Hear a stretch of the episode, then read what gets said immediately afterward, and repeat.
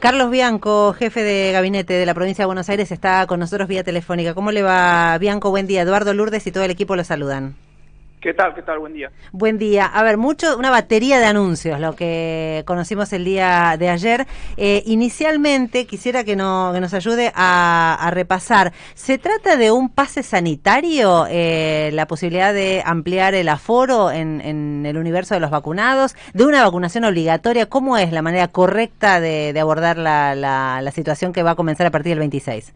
No, no, no. Vacuna, eh, vacunación obligatoria no es porque no estamos obligando a nadie en este momento a vacunarse, no es una vacuna del, calendario oficial de, inmunización de la República Argentina, así que no es obligatoria, es voluntaria, por eso la gente se tiene que inscribir y dar su consentimiento informado para poder vacunarse. No, lo que hicimos ayer es simplemente que en virtud de los avances masivos del plan de vacunación en la provincia de Buenos Aires, eh, a que en los espacios cerrados, que son los espacios eh, en donde uno puede eh, contagiarse más fácilmente, eh, justamente porque es una enfermedad que fundamentalmente se contagia a través de, aerosoles que flotan en el aire y si uno está en un espacio cerrado tiene más chance de contagiarse que si está en un espacio al aire libre. Eh, en esos espacios que son más peligrosos, digamos, para el contagio, hemos ampliado eh, los aforos que estaban permitidos hasta, este hasta, este momento en el sistema de fases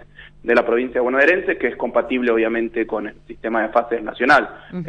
simplemente lo digo, eh, hasta este momento en fase 2, en general en los espacios cerrados, no estaban permitidas las actividades, por ejemplo, restaurantes, por ejemplo, bares, por ejemplo, gimnasios, por ejemplo, shoppings, eh, etcétera, no estaban permitidas las actividades y ahora van a estar permitidas con un aforo máximo del 30% siempre que las personas que ingresen a esos espacios en fase 2 estén vacunadas. Claro. Eh, en fase 3, eh, que hasta este momento estaban permitidas a cualquier persona con un aforo hasta 30%, pusimos un adicional de hasta 50% en tanto y en cuanto esa diferencia de personas estén vacunadas y en fase 4, que hasta el momento estaban permitidas hasta el 50%, eh, permitimos un 20% más de vacunados que ingresen a esos espacios, o sea, hasta el 70%. Todavía es una medida que no está vigente a partir del lunes próximo porque tenemos que esperar una adecuación normativa que se comprometió a hacer el, el gobierno nacional. Pero básicamente esta es la lógica. Eh, dado que hay mucha gente vacunada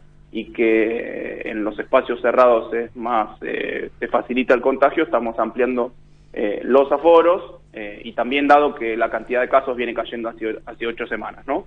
Ampliamos los aforos, pero solo eh, adicionalmente con gente vacunada, ¿no? no, no hay, eso hay que comprobarlo para, para sacar la proporción, digamos, con, con nuestra aplicación, Vacunate PBA, con una aplicación que se puede ver donde uno muestra que está vacunado en la página nacional, Mi Argentina, o con el cartoncito que les entregamos al, momento de la vacunación. Sí, sí, sí. Así que eh, no es un pasaporte sanitario, hace las veces de, comprobación de que uno está vacunado para ingresar eh, con ese aforo adicional a los lugares cerrados. Eso, eso es, diferente, digo, porque hablábamos ayer de Francia, que de alguna manera termina eh, obligando, pero porque la gente no quiere vacunarse. Argentina no tiene. Claro, claro, es una situación distinta. La medida que toma Francia es justamente porque, sobre todo los jóvenes, no, no querían vacunarse y eso seguía generando eh, que los jóvenes, justamente los no vacunados, sigan siendo un vector de contagio y que jamás se iba a poder llegar a la inmunidad de rebaño. Claro. Como se lo suele llamar, acá no tenemos por suerte ese problema de modo masivo, puede ver algunas personas, un porcentaje menor de la gente que todavía no se haya vacunado, pero no es porque expresan que no se quieren vacunar, sino porque por alguna razón no lo hacen o no se inscriben o no tienen los medios como para acceder a la vacunación, eso lo estamos solucionando con, con, con, esquemas territoriales, de ir casa por casa, puerta por puerta, postas en,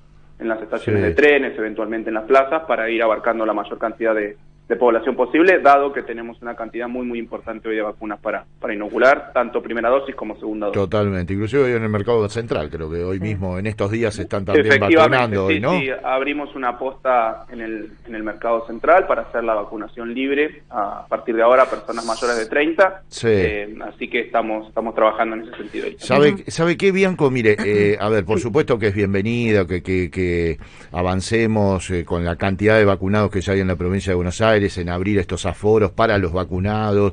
Se necesita, por supuesto, reactivar eh, los locales de gastronomía, eh, los negocios mm. para, para, para que la gente pueda ir a comprar y demás. Hay un dato a mí me parece que se está escapando en, esta, en este semáforo epidemiológico, que es el tema que sigue siendo tan crudo, el número de fallecimientos, ¿no? Y a veces se toman decisiones eh, evaluando el semáforo epidemiológico, a más contagios eh, cerramos, a menos contagios abrimos, pero hay un factor que está faltando, que es el número de fallecidos que lamentablemente sigue siendo muy alto, Bianco. Eh, no sé, no, nosotros lo tenemos muy en cuenta y lo lamentamos. Nosotros todas estas medidas que estamos tomando son justamente para reducir los contagios. Es que hay que entender que los fallecidos van de la mano de los contagios en general, en una proporción determinada, que por suerte con el plan de vacunación hemos logrado reducirla muchísimo. El año pasado tuvimos una tasa de, letalidad del virus del 3,5%, es decir, de cada 100 personas, para hacerlo con números eh, más sencillos, claro. más sencillos, de cada 200 personas fallecían 7. De cada 200 personas que se contagiaban fallecían 7. Hoy de cada 200 personas que se contagian fallecen solo 3. Eso es efecto, por un lado, de la vacunación, que ha inmunizado a mucha gente, e inclusive en el caso de, que la gente se contagia, lo hace de modo menos severo, de modo menos agudo, y también porque obviamente la práctica médica vinculada con el tratamiento del coronavirus, lo que se llama la terapéutica, ha mejorado muchísimo con la experiencia.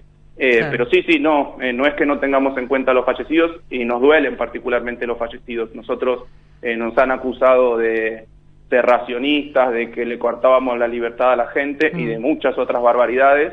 Lo hacíamos para reducir los contagios, que significa reducir la cantidad de fallecidos.